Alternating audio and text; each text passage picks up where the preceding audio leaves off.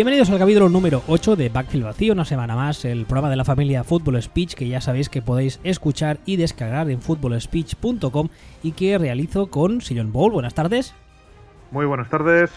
Que también imagino que a estas alturas ya sabéis que en Twitter le podéis encontrar en arroba Sillon Bowl y a mí mismo en arroba wbistuer. Antes de empezar con el programa de hoy, en el que vamos a hacer un poco de repaso de los movimientos que ha habido eh, en todos los equipos de la NFL, especialmente a la hora de hablar de coordinadores y head coach, os vamos a explicar un poco la intención que tenemos de cara a las próximas semanas. Lo que vamos a hacer va a ser en una división por programa, empezaremos la semana que viene con la FC este o la que toque, vamos a analizar las necesidades de cada equipo de cara a la agencia libre y al draft. Entonces, pues usando el formato habitual, serán programas más o menos como ahora, de una hora, una, una horita y un poco más. Pues eso, vamos a dividirla por divisiones y vamos a hacer eso, básicamente agencia libre y sobre todo de cara al draft porque hemos calculado y vamos a terminar justo antes del draft, con lo cual os va a dar tiempo a, a ver si nos equivocamos mucho, que yo creo que sí, pero bueno, o no. Y bueno, y pues estará majo. Al menos haremos un poco de repaso y, y eso, y llenaremos estas semanas de vacío, de travesía por el desierto. Entonces, lo que decía, hoy vamos a hacer el análisis de los movimientos que ha habido por equipo. Los hemos ordenado por orden alfabético, así que vamos a empezar con los Atlanta Falcons, que son eso que se suele decir los subcampeones de la Super Bowl, lo cual encuentro que es un poco una parida, porque al fin y al cabo son los que perdieron. Hay dos movimientos destacables en los Atlanta Falcons en el staff, vamos. El primero es de Marco Manuel, que es el nuevo coordinador defensivo, creo. Es el señor que suple a ese señor que estuvo en Houston, que yo no sabía cómo se llamaba, ¿puede ser? Sí, a Richard Smith. Ese, ¿ves? Ya sabía yo. Es que, es que además de ser un tío que en la organización no pintaba mucho, tenía un nombre gris. Porque mira que Richard Smith en Estados Unidos tiene que haber a patadas. Pero bueno, Marco Manuel será el nuevo coordinador defensivo, suponemos estará ahí. Uh -huh. Algo hará, supongo. Sí, bueno, en, en, realidad el coordinador defensivo en los Falcons, pues alguna de ellas hemos comentado que es el que le lleva los cafés a Dan Quinn y poco más, porque el coordinador defensivo de, de los Falcons es el propio Dan Quinn. El otro es una es una cuestión, es un título inspector más que otra cosa. Te dan Quinn. Perdón. Te dan Quinn, exactamente. Es que esta broma la hice en la Super Bowl cuando la estuvimos en la cervecería y como no sé si es que lleva el puntillo, pero me hizo mucha gracia y al parecer al resto de gente que estaba conmigo no tanta. Pero bueno. Qué sorpresa. ¿Verdad? Bueno, pues uh, sí. el segundo movimiento en el staff, que este sí que es un poco ya más uh, notorio, es eh, la contratación de nuevo coordinador ofensivo, porque ya sabéis que Kyle Shanahan ha dejado esa labor para irse a hacer de head coach en los Niners y para suplirle se ha contratado a Steve Sarkisian, que es un señor que es posible que incluso a los que no sigáis la NCA de forma habitual os suene, porque en primer lugar en su día fue head coach de la Universidad de Washington, donde mmm, creo recordar, aunque no recuerdo exactamente el detalle, creo recordar que se fue con ciertos problemas, se le fichó en USC con la esperanza de revitalizar el programa y al cabo de un año y poco tuvo que dejarlo porque se supo que tenía un problema importante de alcoholismo. Entonces, una vez uh, estaba recuperado de alcoholismo, Nick Saban le contrató en la Universidad de Alabama para uh, suplir a Lane Kiffin como coordinador defensivo y Sarkisian ha durado aproximadamente unas tres semanas como coordinador ofensivo de Alabama porque uh, Tedan Quinn, que es el nuevo mote que le acabo de dar al head coach de Seattle, uh, de perdón, de Atlanta, se conocieron cuando estaban, cuando Dan Quinn estaba en, en Seattle porque Pete Carroll al parecer invitaba, le invitó durante unos años al, al training camp, Steve Sarkisian, hicieron buenas migas y bueno, pues le ha contratado básicamente para eso, para suplir a Kyle Shanahan y ver si puede darle, puede hacer que Matt Ryan en especial y la ofensiva en general pueda poner una marcha más después de este año tan bueno que han tenido. ¿Quieres comentar algo o comento yo algo? No, no, adelante, todo a ti. Bueno, mira, primero, primero me quitaría un poco encima la defensa el tema de Marco Manuel y Richard Smith. Que creo que realmente, a no ser que tú creas que hay que decir algo, yo creo que aquí no hay absolutamente nada que comentar. Next. A Marco Manuel, sé que eso, next. Y pasamos a lo siguiente. El ataque, que el ataque tiene un lío bastante importante, que es algo muy raro, que un equipo que acaba de ser pues eso, subcampeón, que tiene una temporada súper exitosa, se encuentre un el staff dinamitado prácticamente como se lo están encontrando los Falcons. Entonces, eh, la cosa es que no es que se haya marchado Shanahan, es que se ha llevado a, todo el staff.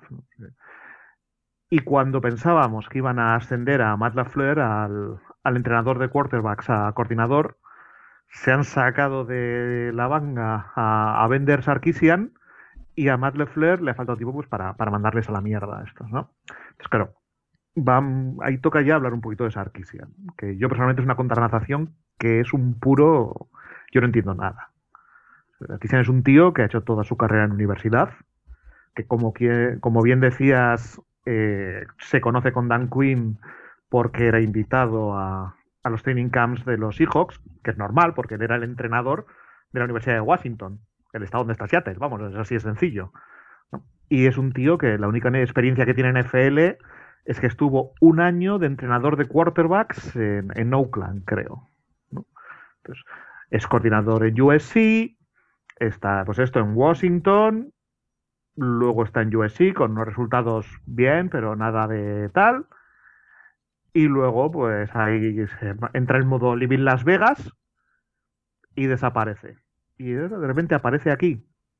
Y una cosa, y una cosa que sabemos, o que hay que tener en cuenta, es que el juego, el, juego de, de, la universidad y el juego profesional no se parece. Es que en determinados momentos casi parece otro deporte diferente. Pues yo esto no entiendo nada. De hecho, yo no he leído un solo analista de, Atlanta que esté contento con esto. No sé si querrás tú comentar algo. Hombre, en su día Sarkisian tenía cierta fama como gurú de... Más que de quarterbacks, gurú ofensivo en general. Y sí que es cierto que tiene un perfil claramente ofensivo, pero es que es lo que tú decías, el, el, venir de college... Primero es, está el hecho de que el pasar de college a NFL siempre es siempre es un paso complicado. Que al menos han tenido la decencia de, hacerle pasar a coordinador ofensivo. No ha venido ningún uh, Jacksonville de turno y le ha hecho head coach. Pero luego está el tema personal. Claro, ahora la gente dirá, ¿qué importa que este señor haya tenido problemas con la bebida? Hombre, importa y mucho, porque claro, uno de los motivos por los cuales Sarkisian él mismo comentó que había tenido problemas con la bebida fue o que había recaído o acabado de caer del todo, llamadlo como queráis, fue el hecho de que en USC la presión era mucha. Porque claro, USC le contrató en un momento en el que el programa no pasaba por, valga la redundancia, su mejor momento, le hizo un poco encargado de revitalizar un programa histórico y él ha contado que la presión fue lo que, lo que le acabó, digamos, el último clavo en el ataúd, por así decirlo. Entonces, mm, la NFL, vale que no eres head coach, pero te metes en un equipo que ofensivamente viene de una temporada espectacular, que como las cosas no sigan rindiendo como mínimo al mismo nivel, la gente va a mirarte a ti, sí o sí. Entonces, ¿quién me asegura a mí que este señor no va a recaer en su problema de alcoholismo? Lo cual no le deseo, ¿eh? que nadie me entienda mal. No estoy diciendo que mm, espero que Sarkisian le pegue otra vez a la botella. Lo estoy intentando analizar mm, fríamente, analíticamente, desde el punto de vista de beneficio para los Falcons, para la franquicia. Mm, es un movimiento, movimiento que a mí me genera muchas dudas. Entre otras cosas, por lo que decía ahora, por la presión del hecho de que Kyle Shanahan, mm, yo creo, mm, ya lo he dicho esta temporada varias veces, que más por mérito de Kyle Shanahan que por mérito de Matt Ryan, ha hecho rendir a la ofensiva de forma espectacular. Entonces, como la temporada que viene las cosas no empiecen a funcionar igual, mm, bueno, pues a ver qué pasa. Que espero que no, ¿eh? Insisto, toquemos madera, espero que el señor le vaya todo muy bien, que haya hecho los, que esos los siete pasos, ¿no? Que dicen los alcohólicos anónimos, son siete, ¿verdad? No sé, no estoy, no estoy muy versado en el tema. Más que nada por las películas, porque yo no bebo, pero bueno, bebí el día de la Super Bowl y ya está, nunca más. Pero no sé, mm, a mí, yo creo que no es la mejor contratación posible que podían haber hecho. A ver, ahora también estoy haciendo un poco de, de mm, don demagogiez, porque claro, dicho a posteriori, todos somos grandes analistas, y si no fichas a Sarkisian, ¿a quién fichas? Pero... A Flair. Bueno, vale. A Matt Flair, era así de sencillo. Tienes, una, tienes un ataque que es uno de los mejores ataques de la historia. Y asciendes, la historia. Y asciendes al entrenador de cuerdas, vale, es verdad. Si no había caído, sí sí, sí, al entrenador de quarterbacks y que de hecho no lo has ascendido tú y en el mismo momento en el que tú no lo has ascendido ha salido disparado a ser coordinador ofensivo de los Rams. Es, así de sencillo. Esta movida, aparte es que es un movimiento que para el propio Sarkisian es complicado, porque es virtualmente imposible que, aunque solo sea por motivos estadísticos, el ataque de los Falcons sea igual de bueno que este año. Entonces, algo peor va a ser.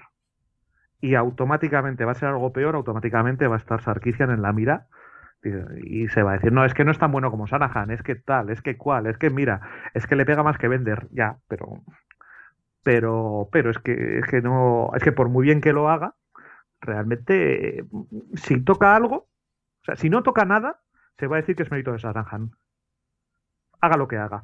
Y si toca algo, como va a ser algo peor, seguro, va a ser culpa suya. Para el propio Sarkisian es una situación complicada. Yo lo, lo, que he leído, y la verdad es que la teoría me, pega bastante, es que uh, Sarkisian es un movimiento a la desesperada y que él es consciente para recuperar su imagen. Porque claro, después del tema de USC, de cómo salió y tal, su imagen ha quedado bastante tocada. Pero si eso es cierto y lo que busca es recuperar su imagen, mm, yo creo que lo tenía más fácil quedándose en Alabama, porque en Alabama, a no ser que cambien mucho las cosas, el año que viene va a seguir dominando la NCA con la minga en la mano. Entonces te quedas ahí y aunque todo el mundo tenga bastante claro que no es todo mérito tuyo, tu nombre, digamos que tu caché, por así decirlo, se recupera. Y yo creo... Hombre, pero ahí... No, pero mira, pero a ver, vamos, yo te digo, es que ahí, ahí influyen los Falcons, ahí los Falcons tienen que decir, es decir, esto es como si yo te digo, me ha dejado mi novia y entonces para recuperar mi imagen me he ido a la cama con Adriana Lima. Joder, algo tendrá que decir Adriana Lima. Ni que lo fuera a decidir yo, lo decidirá ella, pues esto es lo mismo. No, es que es una. Es que recupera su imagen, Sarkisian. Coño, o sea, yo soy el general manager de los Falcons y digo, me parece cojonudo que quieras recuperar tu imagen, pero es que eh, yo lo que quiero es ganar partidos. Sí, sí, pero yo me refería desde el punto de vista egoísta de Sarkisian. Yo creo que, claro, eh, le vienen con esta oferta y obviamente el tipo la acepta sin dudar. Pero bueno, yo creo que es un movimiento. O sea, ¿sabes eso que se suele decir del win-win situation? Pues esto es al revés. Lose-lose. O sea, pierden ambas partes. Esperemos que no, pero. ¿Algo más que añadir de los Falcons? De los Falcons nada más. Muy bien, pasemos a los Buffalo Bills. Sean McDermott es el nuevo head coach. Leslie Fraser será el nuevo coordinador defensivo, ¿sí? Sí, ¿no? Sí, claro. sí. Sí, y Rick Denison será el nuevo coordinador ofensivo de la franquicia, una franquicia que eh, la temporada pasada la terminó con Anthony Lynn, que era un head coach de perfil, digamos, bajo, sin ánimo de ofender a nadie, y que en su día se dijo que la familia propietaria de los Bills había meditado, la posibilidad de ah, convertir a Lin en ah, head coach de pleno derecho porque buscaban un, un, perfil, digamos así, pues un perfil discreto. Vamos a decir discreto en vez de bajo, que queda un poco menos insultante. Un perfil discreto. Al final mm, de lo dicho, nada monada. Y se ha contratado a uno de los nombres, digamos, de moda, uno de los nombres que sonaba más esta offseason para convertirse en head coach, que es McDermott, que viene de ser el coordinador defensivo de los Carolina Panthers. Mm, hombre, el staff, especialmente defensivo que queda en Buffalo, está muy majo, porque tanto McDermott como Frazier son nombres de cierto peso. Ofensivo ya me ofrece más dudas. Pero, mm, en general, ¿qué te parece estas contrataciones de los Bills para esta nueva etapa? ¿Y van 16? Pues que, que, los Bills realmente, el problema de los Bills no, está hacia abajo, está hacia arriba. A mí me gusta lo que han hecho los Bills, me parece que han tomado el camino correcto, que es fijar primero un poco cuál es su identidad como franquicia y tirar a partir de ahí. Pero, ¿qué es lo que no me gusta? Pues no me gusta nada de lo que va del head coach hacia arriba. Porque los, los Pegula, los, los propietarios, han, han mantenido a Doug Whaley, al general manager, y el tío lleva siendo de lleva tiempo siendo un desastre, demostrando que, no solo no sabe por dónde da el aire deportivamente, sino que también, pues, o bien crea caos, o bien no sabe curar o maquillar el caos que crean los, los propietarios. Porque, porque recordemos un poco toda la gestión del, del despido de Rex Ryan, que, que merecido o no, pues fue un circo. Y fue un circo que fue creado y gestionado por esta gente que sigue en los Bills. Así que por, por mucho y bien que trabaje son McDermott, mi, mi sensación es que más tarde o más temprano el front office o los dueños van a hacer algo para que los Bills implosionen. O que incluso McDermott se haga un dog marrone y, y se largue por no aguantarles. Luego ya directamente, directamente lo que es las contrataciones de, esto. Pues, eh, a mí McDermott me parece un fichaje muy muy sólido. Tío, el coordinador defensivo de los Panthers, es, muy sólido, muy correcto y rodeas además a McDermott, que no tiene experiencia como head coach, pues con dos coordinadores que para mí son muy, muy serios ambos. No solo Frazier, como dices tú, sino para mí también Rick Denison, ¿no? Eh, porque Frazier es, sólido, tiene experiencia como head coach, metió a los Vikings en playoff con Ponder como QB, que esto es logro desbloqueado, y Rick Denison, que... Lo tuvimos en Houston. Es que se ha sido el esbirro de Kubiak, tanto en Texans como en Denver. Sí, ahí donde iba Kubiak le llevaba con él, sí. Exactamente. Entonces, claro, es, ya hemos comentado alguna vez que, que, lo, que Kubiak y todo esto parecía, parecía que, y para mí parecía peor de lo que era, realmente, porque es que a Sau ya hemos visto que luego, que luego era una castaña y, a Zombie Manning pues le, le sacó petróleo al final. O sea, eh, con, lo, con lo que a mí lo que se me queda es que a pesar de todo, Rick Denison es un tío que ha hecho bien, ha hecho bien su trabajo donde lo ha tenido que hacer. Quizá no tan brillante, no tal, pero, pero mm. sólido, correcto, ¿no? Entonces, esto lo veo bien. El problema que les veo a los Bills es que por muy bien que hayan hecho los injertos y tal, pues las raíces siguen podridas y, no me creo que no vayan a, reventar en cualquier momento. El, caso... Yo no sé cómo el caso de los Bills, al menos a mi entender, es un caso en el que hay que estar muy pendientes de la agencia libre y el draft. Porque en función de los miembros que les lleguen, a este staff puede parecer mm, bien barra bueno o puede parecer un auténtico desastre. Pero claro, si el encargado eh, principal de draftear y de contratar es este general manager del que hablas, pues mal. Sí, que es exactamente, que es que, que no se ha cambiado nada de esta parte del front office, con lo cual estamos exactamente igual podemos, podemos estar en un caso de, conductor al que eh, cojonudo al que le dan un coche de mierda. Entonces, podemos estar en un fenómeno Fernando Alonso, con lo cual de aquí realmente no hay mucho más. ¿Algo más de los Bills o puedo pasar al siguiente? Pasemos, pasemos. Pasemos pues a los Denver Broncos. Los Denver Broncos han encontrado a Vance Joseph como su nuevo head coach, que viene de ser coordinador defensivo en Miami. Lo digo bien, ¿verdad? Sí. Lo dices bien, sí, Vale. Y se han traído a Joe Woods para ser el coordinador defensivo y han repescado a Mike McCoy para ser coordinador defensivo. Digo repescado porque en su día Mike McCoy fue el, uh, uno, de los, uno de los coordinadores ofensivos que tuvo Manning en estos Broncos, que a mi entender le hizo parecer incluso que estaba en un estado físico más o menos bien, luego se fue a San Diego a ser head coach, la cosa no ha funcionado y cuando San Diego le despidió Elway no ha dudado en, recuperarle, lo cual me parece muy bien porque McCoy, a mí al menos en San Diego, me demostró que quizá para ser head coach no estaba preparado, pero como coordinador defensivo me gusta bastante. Sí, a mí, a mí, de hecho, alguna vez creo que ya hemos comentado que a mí Mike McCoy me parece que en San Diego ha tenido una suerte pésima. O sea que eh, los Chargers eh, hicieron, estaban situados encima de un cementerio indio, pasó lo que pasó, se lesionó hasta la mascota y, los resultados pues no estuvieron a la altura, pero no estuvieron a la altura porque es que no, es que casi casi tiene que salir a jugar él en muchos momentos, con lo, con lo que a mí pues yo le, yo le salvo bastante. Y, bueno, pues eh, globalmente, pues Broncos, bueno, Broncos es, Broncos es el equipo de Elway y se lo folla cuando quiere. Eh, el güey contrata a sus amigos, contrata a la gente con la que está cómoda, eh, se trajo a Kubiak, que era coleguilla, y, ahora que Kubiak ha petado, pues lo sustituye por un tío que, le ha recomendado Kubiak. Y, lo rodea por gente que conoce. Y lo que no termino de ver es, el, a Vance Joseph eh, en persona. El currículum de Vance Joseph es que a mí no me encaja demasiado bien con el, prestigio que tiene. Es un tío que lleva 15 años siendo entrenador de secundaria y tampoco de unas de estas secundarias mitológicas, en plan la de Seahawks de estos años y así. O sea, nada, pues coordinador de secundaria, un entrenador de secundaria, y ha sido coordinador defensivo de Dolphins un año, que, para mí la defensa de Dolphins, ya comenté hace, hace unas semanas, que es un poco una mentirita. Eh, ha tenido cierta reputación, pero los resultados yo no los veo, los números no los veo por ninguna parte, las estadísticas. Y yo los veo jugar y digo, pues, pues tampoco yo no lo veo. digo, sí, estás en una, estás en una división con los Jets y estás en una división con Buffalo. pues a veces tu defensa resulta que puede parecer mejor que lo que es si tienes este tipo de rivales, este tipo de quarterbacks enfrente. ¿no? Entonces, colocas a este que es novato como head coach con un coordinador defensivo nuevo también, como Joe Woods, que también es novato de coordinador y también es entrenador de secundaria. Que, que con tanto especialista en secundaria, yo no sé quién le va a decir a Bob Miller lo que tiene que hacer.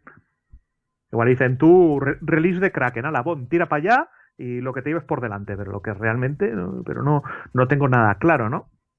O sea, no. A mí estas, estas Pues- contrataciones de head coach de, de entrenadores de posición, que este, vale, ha sido un año coordinador, pero casi como si no lo fuese, porque un año ya me dirás tú que puedes aprender en un año.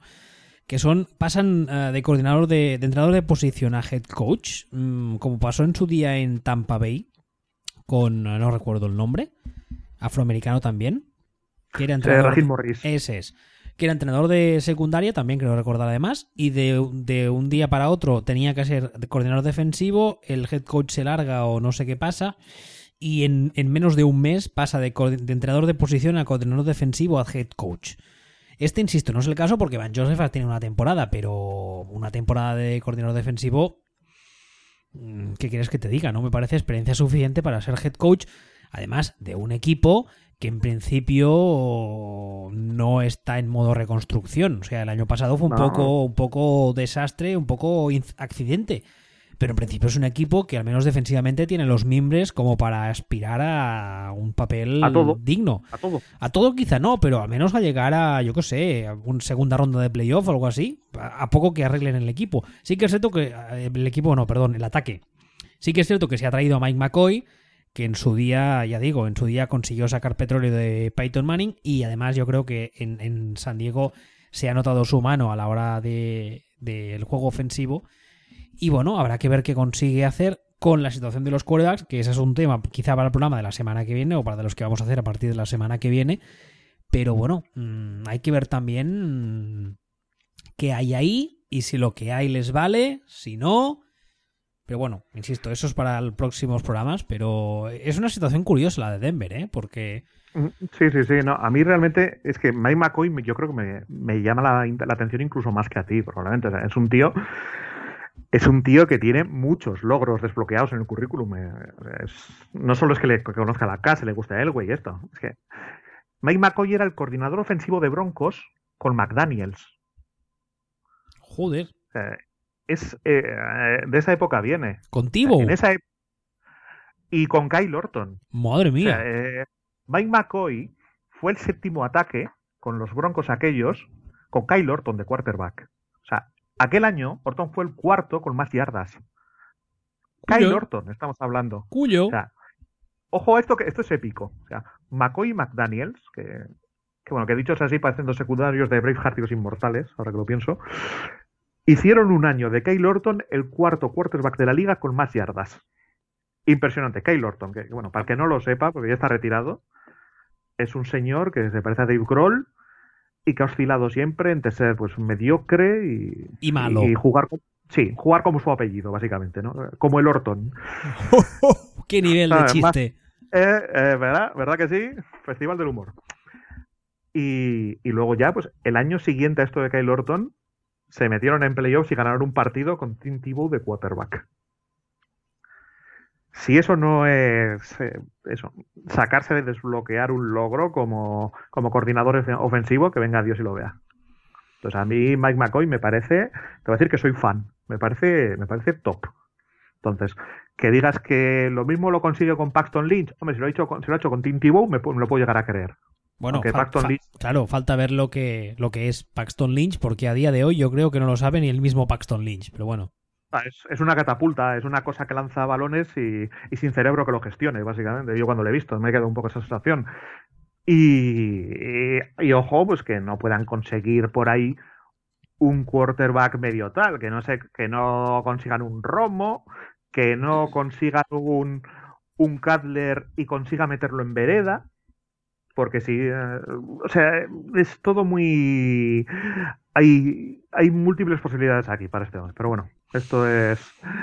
eh, Va a estar interesante lo que, lo que pueda pasar con Mike McCoy y los Broncos en ataque. Indianapolis Colts. Chris Ballard. ¿Quién es Chris Ballard? ¿Quién es, ¿Quién es Chris Ballard? Chris Ballard es el nuevo general manager de los Colts. ¿Por qué importa Chris Ballard? Bueno, importa porque esta off-season, pese a que había muchos rumores que apuntaban lo contrario, al final Chuck Pagano ha sido mantenido en el cargo y pese a que en primera instancia Jim Mersey, que es el owner de los Colts, que para quien no lo sepa es un señor que le pega a todo, y cuando digo todo me refiero a todo tipo de sustancias, dijo que uh, el, el, general manager pues que no lo iba a tocar porque coño tampoco lo ha hecho tan mal y yo creo que cuando los fans enfervorizados intentaron quemarle la casa con él dentro dijo oye sabes qué pues que mejor le he hecho y se ha traído a Chris Ballard para ser el nuevo general manager de una franquicia que a mi entender necesita un general manager competente vamos como el comer. Sí, aparte el, es una franquicia además que refleja mucho los, los problemas eh, personales de su dueño, lo que es un poco Jim Irsey, porque Irsey, según, según todo lo que se suele decir, parece que es un tío estupendo, que, que sabe, de, que sabe de esto, que, que, que, se iba bien con la gente, pero que claro, que sí tiene la cosa esta que tiene más, más adicciones que Luis Mayer Barajas juntos, ¿no? Entonces alterna decisiones correctísimas con decisiones que son un puro, pues, pues mira, tío, cambia de camello que, te la han pasado adulterada hoy. Entonces, claro, ¿Por qué es importante Chris Ballard? Decías, pues porque Ryan Grigson, el que estaba, era un desastre. Era lo peor de la NFL. Entonces, se han cargado a Irsa y a Ryan, a Gibson, que ya tocaba, que demasiado lo ha aguantado. Y Chris Ballard, pues, era el segundo general manager en los Chiefs. O sea, es, un, es, es como decíamos, una contratación sólida, súper correcta. Ahora, igual es un inútil, pero de entrada es una contratación súper correcta. Pero, ¿qué pasa? Que, Ir, que Irsay le dice a, a Chris Ballard que aguante al Chuck Pagano. Que haga lo que quiera, pero que lo aguante. Entonces, claro, ¿qué pasa? A ti te viene el dueño, te dice, haz lo que quieras, pero yo por mí lo aguantaba. Joder, y lo aguantas. Lo aguantas por lo menos un año, que es lo que va a pasar. Entonces se van a comer ahora un añito a Chuck Pagano. Chuck Pagano, el que recordemos, dijo que su temporada era muy satisfactoria porque habían conseguido ganar equipos como los Jaguars, ese Chuck Pagano. Y entonces, pues, Valar le da un añito a este añito Chuck Pagano, al que yo creo que ya no le quedan más vidas. Y, bueno, dices, a ver si pone las pilas. Bueno, ¿lo que ha hecho Chuck Pagano? Pues no ha hecho nada. Sigue con el mismo equipo de entrenadores top que el año pasado, ¿no? Como, como, como, es como un mini Mike McCarthy. No tocan nada. Ahí siguen. Sí, lo que pasa que, claro, el caso de Pagano, si no recuerdo mal, siempre ha estado con Grigson de General Manager. Entonces, Exactamente. nunca le hemos visto con un general manager competente. Ya no digo espectacular, digo competente. Por tanto, no sé hasta qué punto se le puede juzgar. Sí que lo de la rueda de prensa fue bastante a saco y en plan, ¿tú qué pasa? ¿Te, la, te metes rayas con el propietario o algo, no? Pero, claro, es que, es que es eso. Yo no, no me atrevo a juzgarle negativamente porque nunca le hemos visto con un general manager que le dé que le dé jugadores de nivel. Porque sí, es que, que, es que, que son Madre mía, había drafteado cada, cada, inútil. Eso sí, pero aparte de eso. O sea, si a ti te dicen que te pongas las pilas y tú tienes un equipo que ojo al Dream Team que es. O sea, porque le, eh, los Colts tienen a Chutzinski en ataque, a Monaquino en defensa y el head coach asistente es el maravilloso Joe Philbin. O sea, es el Dream Team esto. Entonces te dicen, ponte las pilas y dices, vale, me quedo con los del año pasado. ¿Tú eres tonto? Pues todo, es que me, me, habría parecido más normal que se trajera a su hermano, que lo acaban de despedir. Pero no, no, ya veremos, ya veremos qué pasa. Yo creo que dentro de un año volveremos a hablar de los Colts. Sí, yo también para lo creo. Que, yo también lo creo. Que Ballard se, se, trae a su propio head coach. Yo también lo creo, pero bueno. Dentro de la misma división, Jacksonville Jaguars. Los Jaguars, después de muchos rumores que mucha gente creía que eran coña, al final no, han vuelto a traer a Tom Coughlin, lo que pasa que le han dado uno de esos cargos que nunca sabes muy bien de qué van, que creo que es vicepresidente de Football Operations, lo digo de memoria, pero creo que es algo así. Más o menos, pero bueno, es uno de esos, es sí. uno de esos rangos o, o, denominaciones genéricas. Mm, es en plan, seré, no, vicepresidente ejecutivo, un poco rollo Homer. Pero mmm, la gracia de este cargo, pese al título que tenga, es que básicamente le han dado poder absoluto para que ponga orden en la franquicia. Lo primero que ha hecho tras el equipo despedir a Gus Bradley como head coach ha sido traerse a un nuevo head coach, que no es otro que el Doc Marrón, que es un perfil muy Coughlin, creo yo. Es el típico currante machaca que no hace mucho ruido. Eso sí, eh, es más clásico que la madre que lo parió. Pero bueno, ah, hay que ver ah, si... Creo que lo hablamos hace unas semanas que creíamos ambos que lo que necesitaban los Jaguars era orden. Era orden y un poco esta, esta, este papel como de... No sé cómo decirlo, como de madre un poco, en plan... Las madres esas que todos, o que la mayoría tenemos, que te levantan una ceja, tú ya sabes qué puedes decir y qué puedes hacer, ¿sabes qué quiero decirte? pues este, este, es un perfil marrón, en plan, sí, vale, el tío es un poco sargento, pero quizá este equipo lo que necesita ahora mismo es un sargento. Y aparte de eso, Tom Coughlin, ya una de las primeras preguntas que le hicieron cuando le nombraron vicepresidente ejecutivo de Majorets o lo que sea que sea, fue eh, el futuro del quarterback. Que además este año había que eh, seleccionar la, el quinto año ese de opción que tienen los contratos ahora. Y, lo, y lo ejecutaron los Jaguars, con lo cual al menos un año más están ligados con, ah, con Blake Bortles. Pero bueno, no sé. ¿A ti qué te parece el, tanto más Coughlin como el, movimiento de Marrón? ¿Qué te parecen? Eh, el tema de Coughlin. El tema de Coughlin incide directamente en esto que comentábamos del orden. El problema que le veo es que ahora mismo yo creo que en los Jaguars mm, yo no tengo claro quién manda y creo que ellos tampoco. Entonces, eh, tiene, una, tiene una estructura normal con su dueño, su general manager, su entrenador, y de repente ahí está Coughlin, que no se sabe, no se sabe hacia qué responde, a qué manda. En teoría está por debajo del dueño y por encima del general manager. Pero claro, este tipo de posiciones suelen ser honoríficas, prácticamente. Ha llegado Coughlin y ha hecho algo que nunca hacen los jugadores cuando les encargan esto, que ponerse a trabajar. Entonces, está hasta cierto punto usurpando funciones del de general manager. Entonces, si Coughlin te está haciendo eso, ¿para qué quieres al general manager? Igual le hace falta un, un jefe de personal, un encargado de tal, para este tipo de cosas de, de, los dineros, pero realmente, si es que si lo está haciendo Coughlin, ¿para qué quieres al general manager? Hace entrevistas, que ya se dijo, que hizo una entrevista, no recuerdo a quién, y no estuvo allí presente el general manager.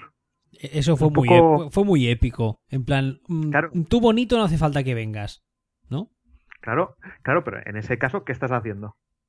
¿Qué, mensaje le estás mandando al general manager? Que no, que no pinta eh, nada. Que no pinta nada, exactamente. Entonces, mm, creo que tienen todavía que organizarse, porque yo, igual me equivoco, pero yo creo que Doc Marrone y, y, sus esbirros de ahora, yo creo que esta gente vienen con, con Calwell, con el general manager que, que Coughlin se los queda, pero creo que vienen directamente con, con Carwell, porque está, sí, está Doc Marrone, que ya estaba cuando estaba Gus Bradley, y le ascienden, y estaban también los que se quedan de coordinadores, eh, Nathaniel Hackett y Todd Walsh, o sea, los dos estaban de entrenadores de posición y fueron ascendidos a, a coordinadores. Al final es, no ha habido revolución, ha sido ascender a gente del, del antiguo régimen. Entonces, claro, ¿qué pasa también? Que ¿Qué, coordinadores te he dicho? Nathaniel Hackett y Todd Walsh. Y tú me dices, ¿y quiénes son estos? Y digo, pues no tengo ni puta idea. ¿Qué, perfil tienen? ¿Quiénes son? Eso iba a decirte. ¿Quiénes son estos? Pues exactamente. no tengo ni idea. ¿quién, es Doc Marrone? Pues, pues, pues, pues un medio sargento, medio sosomán. ¿Quiénes son los otros? Ni idea. Pero la sensación para mí es que este es, este es un año de transición. O sea, que todavía Coughlin no ha tomado las riendas, si es que las va a tomar, y están heredando un año para evaluar con, miembros del antiguo régimen, tanto con el quarterback como con, como con toda esta gente del, equipo técnico. Es una lástima porque en el caso de Bortles yo creo que lo que dijo Coughlin fue más de cara a la galería. Y yo creo que realmente este quinto año no van a tomárselo para evaluarlo, pero es una lástima porque a mí no me disgustaba el chaval. Lo que pasa que de hace dos años a este anterior tuvo una, una un empeor, empeoramiento, si es que la palabra existe, en cuanto a sus mecánicas y a su técnica individual.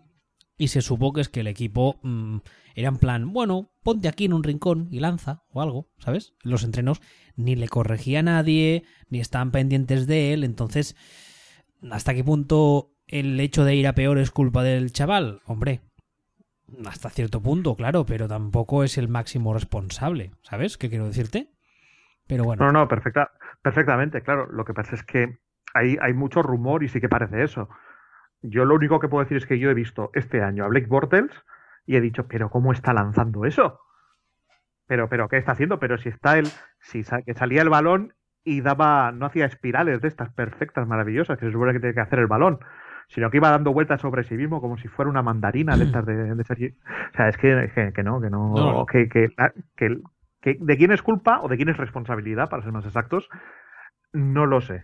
Pero que Blake Bortles ha dado un paso atrás gordísimo, eso está clarísimo. Es que además yo no recuerdo ningún caso de ningún quarterback en el que de un año para otro su mecánica y su técnica individual haya empeorado tanto.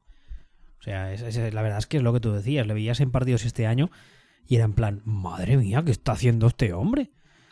Pero bueno, no sé, ellos sabrán. Ah, ¿algo, más de los Jaguars? Nada, que no tengo ninguna esperanza de que mejoren o de que mejore Bortels, entre otras cosas, porque el mismo entrenador que le ha estado mandando a Freires para a ponerse en una esquina el año pasado es el que va a tener este año. Ole. Tal vez no el coach, pero sí el pero sí el de posición. Así que Ole. Pues un, añito más para, para que se reorganicen y el año que viene volvemos a hablar de ellos. Los, ahora sí, LA Chargers, porque hasta hace unas semanas eran San Diego Chargers, LA Chargers han decidido contratar a Anthony Lynn como head coach y se ha traído a, Gus Bradley como coordinador defensivo. Anthony Lynn, como os decía antes, es un señor que en las últimas semanas ah, ejerció como entrenador ah, interino de los Buffalo Bills que en su día se dijo que iba, iban a contratarle o iban a hacerle entrenador de pleno derecho los Bills y que al final le dijeron que no. Así que se ha ido a los Chargers en un movimiento que no acabo de entender. Porque te vas, te vas a una ciudad nueva, además una ciudad como Los Ángeles. En teoría lo que necesitas, lo que quieres es crear cierto, cierto run run y te traes al tío posiblemente más gris de los que había disponibles para ser head coach. y, no solo, y no solo eso, es incluso, incluso teniendo en cuenta sus capacidades, digamos. Anthony Lynn es un tío que lo que ha sido toda su vida es entrenador posicional de running backs. Y luego, ya si eso, ha sido seis meses coordinador ofensivo en Buffalo cuando echaron al que estaba. Seis meses. Y ya. Y es un tío que en cada entrevista que aparece, y hola, hola, buenas, soy Anthony Lynn, soy fan del juego de carrera y posesión. Vale, vale, pues me parece muy bien. Entonces miras a su equipo y dices, pues no sé yo cómo encaja esto, con que se haya quedado con Ken Wisenhunt y Philip Rivers. Hombre, yo imagino que eh, lo que va a hacer va a ser eh, darle muchos poderes, por así decirlo, a Wisenhunt y a Rivers para que hagan y deshagan con la ofensiva un poco lo que ellos quieran. Imagino que sí, pero, pero, en este caso, ¿por qué contra... que no es un entrenador defensivo, es un entrenador ofensivo al que le gusta el juego de carrera. No es el típico caso. O sea, este discurso de que yo mi primer, mi primer reflejo también es decir, vale, va a dar libertad. Entonces, vale, pero es que eso tiene sentido si lo que eres es un entrenador defensivo. Pero si lo que eres es un entrenador ofensivo que cree en otro tipo de ataque, ¿qué puñetero sentido tiene? Imagino que han, escogido este perfil un poco para también para poner orden. No sé, estoy, estoy lanzando hipótesis así un poco al aire. claro, pero, estamos especulando. Es que, a, es que a priori tiene una filosofía que se parece a la de su coordinador, pues como, no sé, pues como una cuajada de Anone y una cuajada de verdad. ¿sabes?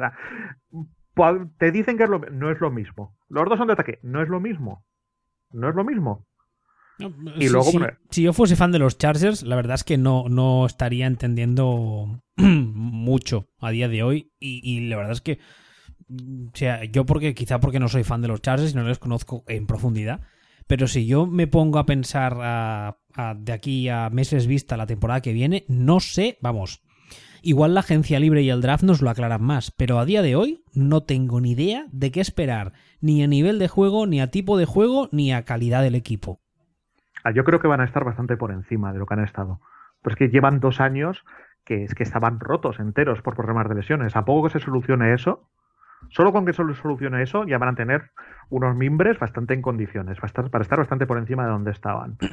y luego ya, pues, es todo muy caótico, o sea, no tiene mucho sentido, pero la verdad es que a mí Wisenham me parece competente, Philip Rivers me parece buenísimo, o sea, todo va más o menos bien. Y Gus Bradley, pues, eh, pues bueno, pues eh, sacó la fama de los Seahawks de Pete Carroll y bueno, pues yo no sé cuánto de esa defensa era suyo y cuánto de Pete Carroll, ¿no? Pero, pero bueno, pero el tío más o menos se supone que sabe, ¿no? Hombre, Gus Bradley está en un brete importante, porque claro, una cosa es que de coordinador defensivo con Pete Carroll pases a head coach y fracases como head coach, es algo que hemos visto muchas veces y que la gente entiende que es algo que no normal, sino entiéndeme, que algo que, que es una posibilidad que se contempla, ¿vale? Porque no todo el mundo está preparado para ser head coach. Pero claro, ahora ha vuelto a ser coordinador defensivo, que en teoría es su faceta fuerte, y le van a entregar un roster defensivo que no está nada, nada mal.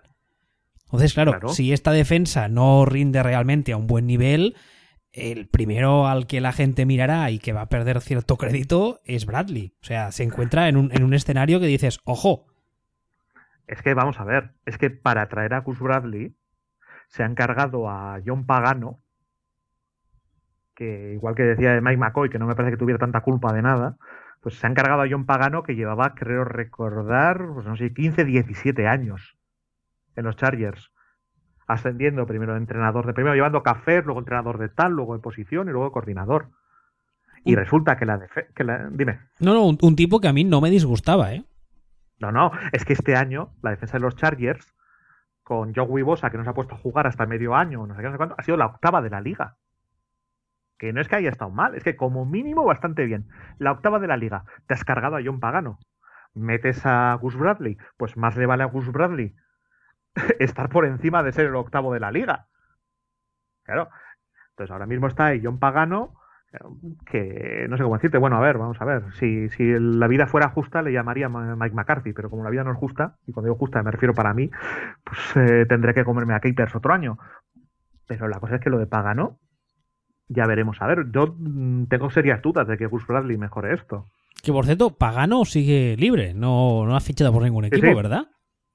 Hasta donde yo sé, sí, hasta donde yo sé sigue libre. Igual, igual también el hombre quiere cogerse vacaciones después de llevarse, pues lleva toda la vida allí en, en San Diego. De todas formas, es que lo de los charres es, chapuza tras chapuza. está, haciendo chapuza tras chapuza. chapuza de cambio de ciudad, chapuza con la firma John Wibosa, chapuza con el logotipo nuevo. chapuza, chapuza. lo del logotipo, lo, logotipo nuevo es, es épico, es brutal. Es brutal. Pues claro, es un poco lo que decíamos de los Bills. estos tienen una plantilla que han, pues, una plantilla más apañadita. Pero es que a mí me parece una franquicia que tiene las raíces podridas. Así, para que crezca algo complicado. Aunque bueno, o sea, no es el nivel de caos absoluto de, los Bills, pero, y es más chapuza, como decía, pero, pero veo complicado que, aquí se pueda generar algo, porque puede hacer una cantidad de cosas que no hay por dónde cogerlas que no, que no sé yo. De los Chargers pasamos al otro equipo de Los Ángeles, a los Rams, que tienen nuevo head coach, Sean McVay, del que hablábamos antes, que viene de ser coordinador defensivo en los Carolina Panthers, Matt LaFleur como nuevo ah, coordinador ofensivo, que viene de ser entrenador de quarterbacks en los Atlanta Falcons, y Wade Phillips como coordinador defensivo, que viene de ocupar la misma posición en ah, Denver y que dejó la franquicia un poco...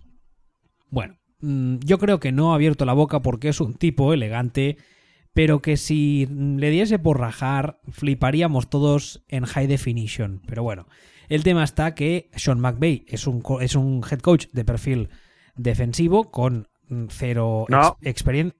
Hay... Te, te estás liando, te estás liando. McVay era el coordinador ofensivo en los Redskins.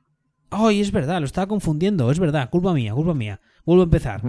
LA Rams, a McVay, que viene de ser coordinador ofensivo en los Redskins, que habrá que ver entonces eh, si Cousins, eh, el año de estos últimos años de Cousins, eran cosa de Cousins o cosa de él. Matt LaFleur, que como decía ahora, es eh, hasta el día de hoy era el entrenador de quarterbacks en Atlanta. Y Wade Phillips para añadir experiencia y, y años a este staff que viene a ser también coordinador defensivo en un escenario bastante favorable para lo que es Wade Phillips y su forma de jugar. Porque también le entra una defensa que, oye, no está nada mal, ¿eh? No, Y en manos de Wade Phillips, yo creo que puede ser muy divertida de ver, como suele ser habitual en los casos de Wade Phillips cuando es coordinador. Ah, de los Rams, ¿qué esperas de los Rams? ¿Qué te, qué te crees de estos movimientos? ¿Te gustan? ¿No? A mí me encanta todo lo que han hecho los Rams. O sea, a mí, de hecho, lo único dudoso es el propio head coach, ¿no? Que porque no tiene experiencia.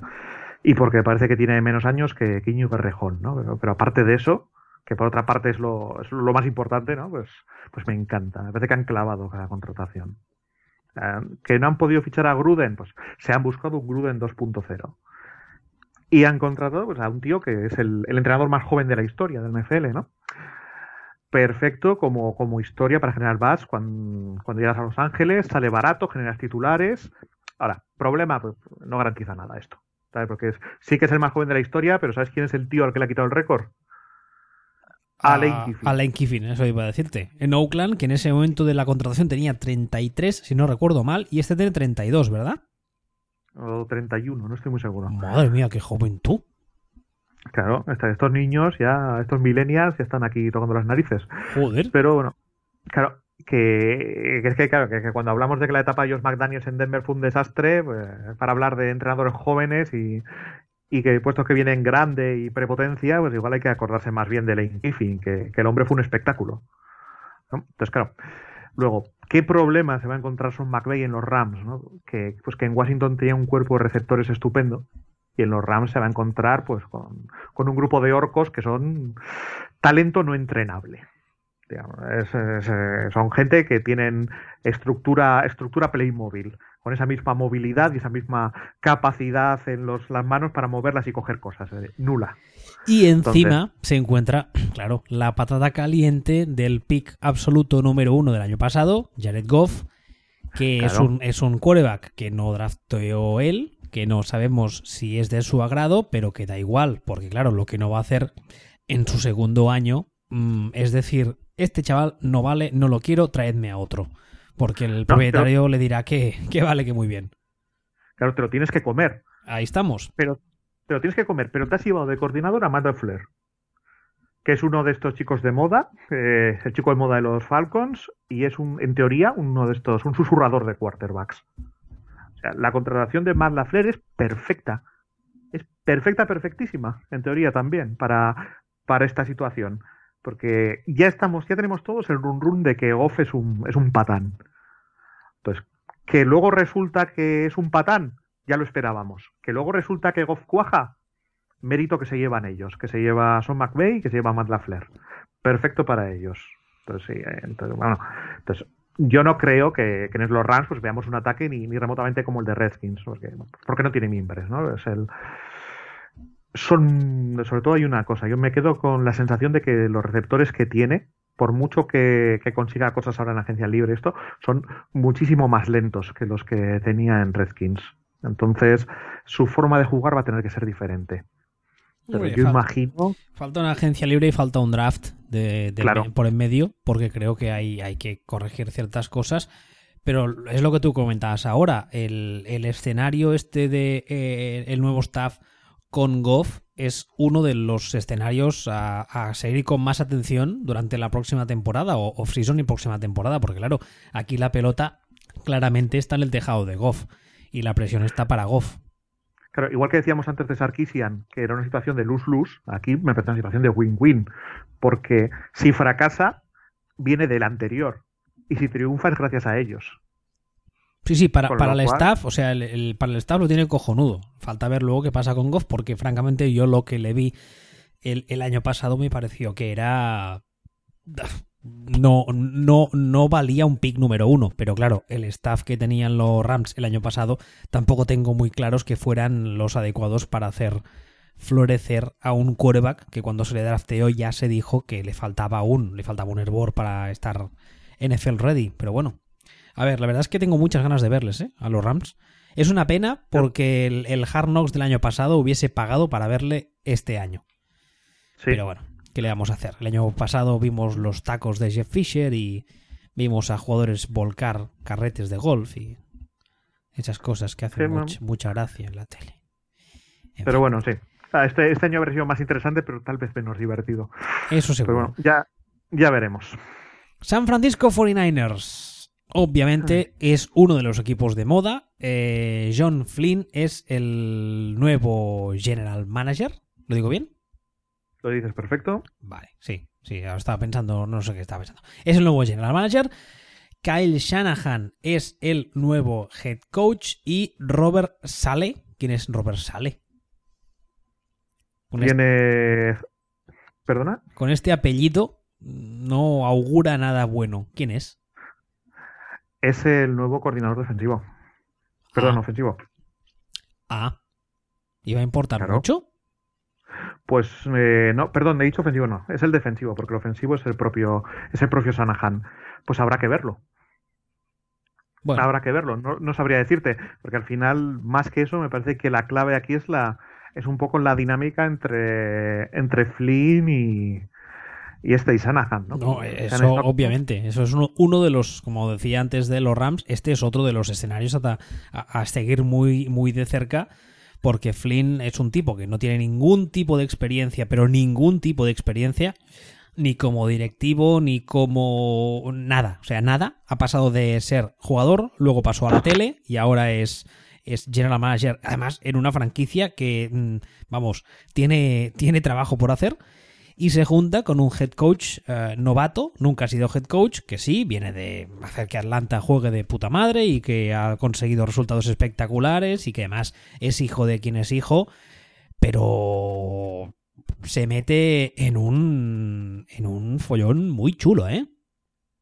Es complicado. De todas formas, yo cuanto, cuanto más lo pienso, más me parece que San Francisco solo está haciendo explícito con las cosas que se han estado comentando de, reparto de trabajo y estas cosas, pues cosas que, cosas que se hacen así en todos los equipos y que van a funcionar normal. O sea, me parece, porque decían el otro día que el general manager se va a encargar del draft y de seleccionar el pool de 100 jugadores y que luego pues la plantilla definitiva de 53 se encarga Sanahan en la agencia libre. Es que me parece lo normal, es que yo creo que así se hace siempre. O sea, no creo que haya una novedad, porque agentes libres hay cuatro. Y hay vídeo para analizarlos contra rivales al máximo nivel y, y para un jugador profesional, pues una herramienta de reclutamiento más poderosa es un head coach que, que un general manager, ¿no? Sí, Pero para el draft, pues hay que coordinar, tienes informes de 800 scouts que están viendo partidos de Southern Alabama State o, y todas estas universidades que yo creo que ni existen, que las ponen ahí en ESPN para rellenar, que hay 257.000 universidades, ordenarlo, poner, hacer una lista más o menos y dárselo masticadito al, al head coach. ¿no? Entonces me parece que esto es lo normal, por eso lo han verbalizado. pero. Pero. Pero Flynn, a la hora del draft, ¿va, va a decidir quién se draftea? Debería, o sea, debería Vale. porque, ese es, porque Vale. es su trabajo. Vale, gracias. Esperaba que te he dado el, el pase de gol para que, o sea, el pase para que me la devolvieras y ahora remato. ¿Qué experiencia tiene para hacer eso? Pues la experiencia de Flynn debería ser irrelevante porque lo que debería de tener es la sabiduría para contratar a gente que sepa hacerlo. O sea, porque cuando hablamos de Flynn, o sea, yo he oído unas, unas comparaciones muy locas con Flynn. Lo he oído comparado con Elway. A ver, un- Elway no tenía experiencia. A ver, espabilado. Me- mentira. El, el güey tuvo, fue dueño de un equipo de Arena Football League, que lo manejaba él. O sea, de- había hecho de todo. Lo- no, es que es como Steve Kerr en los Golden State Warriors. A ver, vamos a ver. Primero es otro deporte y segundo, a ver, céntrate, que este es entrenador. Céntrate. Entonces es como, sí que es cierto que, que, que lo de Elway, pues sí, es como si eres el presidente, no sé, de, del Langreo y acabas altas a presidente del Madrid, ¿no? Pero, pero experiencia tenía. No es lo mismo. Y lo de Flynn, a mí lo que me recuerda, no sé si te acordarás tú, es a, a Matt Millen cuando estuvo en los Lions. sí, me acuerdo, sí. ¿No? Y es que además es la comparativa que estos días ha salido porque es la más lógica Fíjate. de hacer. Claro. Sí, Claro, sí. el tema es que- el tema es que lo de Matt Millen, pues Matt Millen, para los que no lo sepa, era un tío que estaba en ESPN, que lo pusieron de general manager, de presidente, y bueno, le vino grande. ¿no? Bueno, no grande, le vino, le vino más grande que los trajes del cantante Talking Head, de, ese nivel de, grande. de- de hecho, a día de hoy, tú en el centro de Detroit dices Matt Millen en alto y te tirotean. Probablemente, bueno, de hecho en el centro de Detroit probablemente te tirotean aunque no lo digas. ¿no? Ah, es verdad, es verdad, sí. Esa es una de las cosas que aprendí con Robocop. Entonces, eh, Ese referente ahí vintage. sí, Sí, hombre, el, viejo Detroit tiene cáncer. Lo que, lo que no sabemos realmente es si los Niners pues, han aprendido un poco de aquello, ¿no? Porque, porque lo de Milen, he estado leyendo bastante sobre Milen esta semana y lo que me ha quedado bastante claro es que el problema de Milen es que le cayó mucho trabajo encima. Que no es que tuviera que hacer de general manager, eh, sino que no supo desembarazarse del trabajo. Entonces tenía que estar a todas las cosas dentro del campo, a todas las cosas fuera del campo, porque además era presidente de, los Lions. No supo delegarlo, no supo rodearse de gente que supiera hacerlo. ¿Sabes la, eh, sensación que tengo con estos dos? Eh? Ya no entren en, Robert, entra y sale. Ah, con Flynn y con Shanahan. Si fuese eh, ambos siendo novatos, etcétera, si hubiesen caído en una franquicia con otro propietario, me sentiría más inclinado a creer en ellos. El problema de esta franquicia, yo creo que a día de hoy el problema principal es el, el prope, mierda, prope, joder, el owner, el owner, el owner, vamos a dejarlo ahí. Yo creo que el problema es el owner. Es, es, la, es la franquicia 1.0 del, del, concepto de urgencias históricas. Están estos y está Miami. Sí, señor. es, es, urgencias históricas, sociedad anónima. Entonces, claro, aparte, eh, la forma de enfocar esto que ha tenido también Sanahan, ¿no? claro, Sanahan, eh, ya decíamos antes, se lleva todo el ataque de los Falcons entero. O sea, hasta el tío que agita la toalla para dar ánimos. A todos, ¿no? Esto ha sido como si fuera un pendrive con archivos, lo ha sacado de los Falcons y lo va a enchufar en, los Niners, ¿no? Le ha cambiado, la pegatina y venga, vámonos. A la pick, plug, ¿no? Bueno, bueno, todo, todo. Matt Lafleur, ya hemos dicho antes que se ha quedado que, ha dicho ah, que para ser entrenador de quarterbacks con Blaine Gaber, pues casi mejor me voy de coordinador a otro sitio. ¿eh? No te lo tomes a mal, pero casi que tal, ¿no? no, podría culpársele tampoco, ¿eh? No, no, no se puede culpar. Entonces, aparte de eso, pues ha cogido y ha transportado, se lleva a todos, claro. Igual que decíamos antes de Son McVeigh, este se va a encontrar que no es lo mismo mover esa maquinita de ataque con Matt Ryan, Julio Jones y Alex Mack, que Matt Ryan te gustará más o menos, pero es más Ryan, no es Blaine Gabbert, ni es Kaepernick. Ojo, ojo con Blaine Gabbert, porque en su día dije, y está grabado, que me parecía el mejor quarterback de su clase. Ay, desde su, de su clase y desde su clase de cuarto B, ¿no? o, te refieres, a su clase del draft. No, su clase, a su clase de quarterbacks. Y lo, sigo pensando que no era tan malo, ¿eh? Porque, pero bueno, cosas que pasan, mira. Bueno, pero, pero, es lo, pero es lo que hay. O sea, yo estos días te leía en Twitter que, se hablaba de Cutler. Yo, yo he leído sobre Kirk Cousins. Sí, lo de Kirk Cousins se ha dicho mucho. Lo que pasa que Washington en su día, ya hace semanas, intentó atajar los rumores de raíz y dijo que nada, que nada, que le iban a hacer contrato larga duración, que bla, bla, bla, bla, bla, bla. Pero mm, la posibilidad de que Cousins acabe en los Niners es mucho más que real. Y obviamente si los Niners se hacen con Cousins, eh, hombre, no te diré que ya los pongo como campeones de la Super Bowl, pero dejo de considerarles como chiste para la temporada 2017 y paso a considerarles... Vale, ahora, ahora analiza dos cosas, que estas cosas hay que mirarlas globalmente. A ver. Para, para que Cousins acaben los Niners, los Niners van a tener que ofrecer hasta los trofeos de Joe Montana. Eso para empezar. Con lo cual eh, el equipo van a perder picks que no, con lo que van a perder capacidad de reconstruir y o van a perder jugadores que les hace falta porque no tienen talento. Y también los quarterbacks, como bien sabes, eh, y decíamos antes del plug and play, los quarterbacks no son plug and play. No, no existe el quarterback en un, en un vacío, sin contexto. Y los receptores de Niners, pues resulta que también son receptores Playmobil, con la, con la movilidad Playmobil. Entonces, si tú eres Kirk Cousins y tú estás jugando en los Redskins con los receptores que están que, ha tenido, que eran pues, pues top, o sea, era de, los mejores de la liga realmente, y te trasplantan a lo que tienen los Niners, ojito. Y es que es lo mismo que decíamos con Sanahan del ataque. Ojito a mover un ataque. Que las mandarinas van a Julio Jones o que las mandarinas van a un Playmobil. Que no viene a ser lo mismo. Y si consigues a Cousins, como te iba diciendo, no van a tener capacidad para conseguirle armas. Porque se lo van a gastar en el traspaso. Con lo cual, eh, yo para mí en ningún caso se libran de la travesía del desierto. Incluso más, te diría. Que hablamos mucho de Sanahan, pero este no es el primer añito de Sanahan. Sanahan ha estado más tiempo en Atlanta. Y este es el primer año que ha cuajado el ataque. El año pasado, de memoria, creo que fue el 21. hace falta tiempo no solo para los mimbres, sino para, sino para que los conceptos calen y las cosas funcionen. Sí, sí. No sé, a ver. La verdad es que los Niners no sé si son conscientes de que por mucho que hayan conseguido a uno de los nombres de moda para ser head coach, aún les quedan unos años para ser una franquicia mínimamente competitiva. No sé si son muy conscientes, tanto la fanbase en general como el propietariado. Mierda, ya me sale la palabra. Eh, claro, el tema es que esto es un proyecto, debería ser un proyecto. Entonces, a Sanahan deberían dar 3-4 años. Exactamente, es un proyecto mínimo a 3-4 años vista, pero la gente, la gente es consciente de eso. Yo, yo leyendo, en general, yo creo que no son conscientes.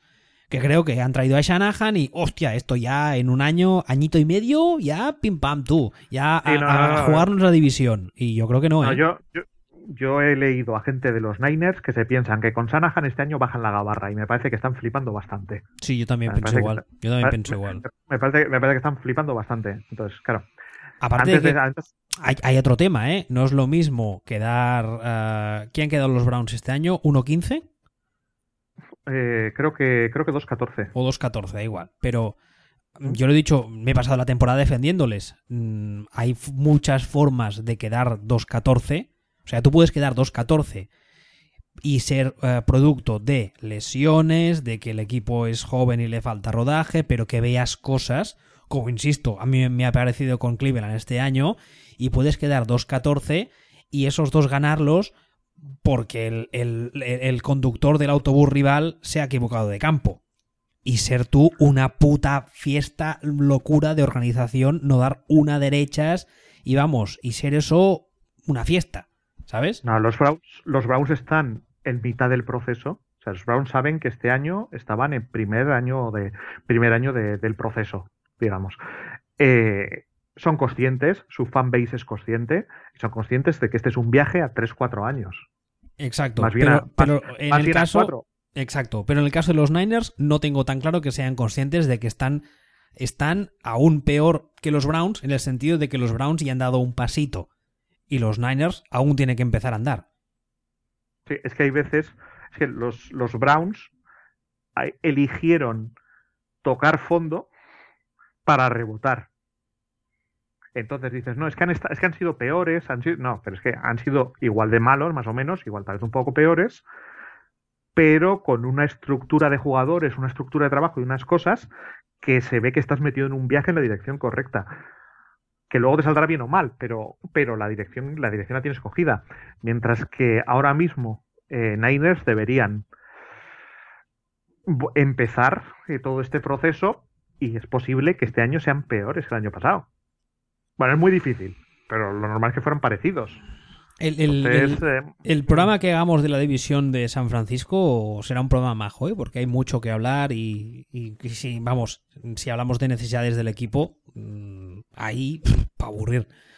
Pero bueno. Bueno, y otra, y otra cosa, que, que antes, antes has mencionado a Robert Sale y, y no hemos hablado de la defensa de los Niners. Que de Robert Sale no sabemos demasiado quién es. Robert Sale básicamente es, es un tío que coincidió con Sanahan en Texans, con él y con nuestro amigo Richard Smith, el, el, decapitado coordinador de los Falcons, que en Texans llevaba los cafés, ha sido entrenador de linebackers en Jaguars Ah, es este. Es el que, se parece a Jason Taylor. Sí, ese. Y te lo encuentras. Y bueno, a ver, que a lo mejor el chaval es un prodigio, ¿no? Pero.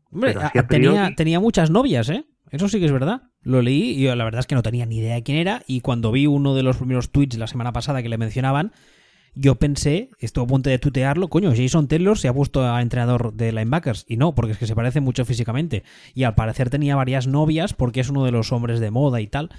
Pero claro, es lo que dices tú, es su primera etapa como coordinador y falta lo que hace. Y, no tiene un head coach, y no tiene un head coach con experiencia, no tiene un general manager con experiencia, no hay una figura Wade Phillips ahí en un momento que sepa manejarse o que haya vivido ya los marrones de ser head coach.